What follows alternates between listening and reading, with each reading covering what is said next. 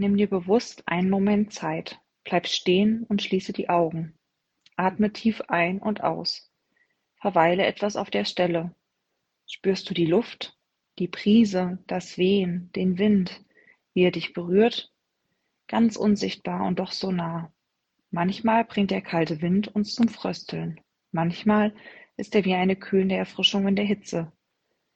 Gott hat immer wieder durch einen Windhauch, einen Sturm oder ein leises Säuseln zu seinem Volk gesprochen.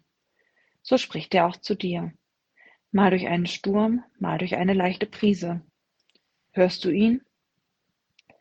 Dein Geist weht, wo er will. Er spricht in unsere Stille. In allen Sprachen redet er, verkündet Gottes Willen.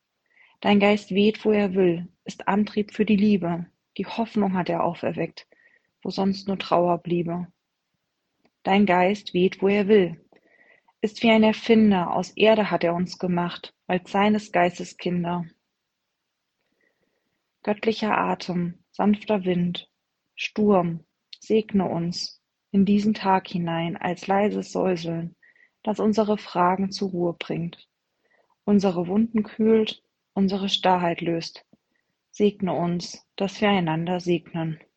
Amen. Das war der diesjährige Impuls der evangelischen Jugend im Kirchenkreis Fulda.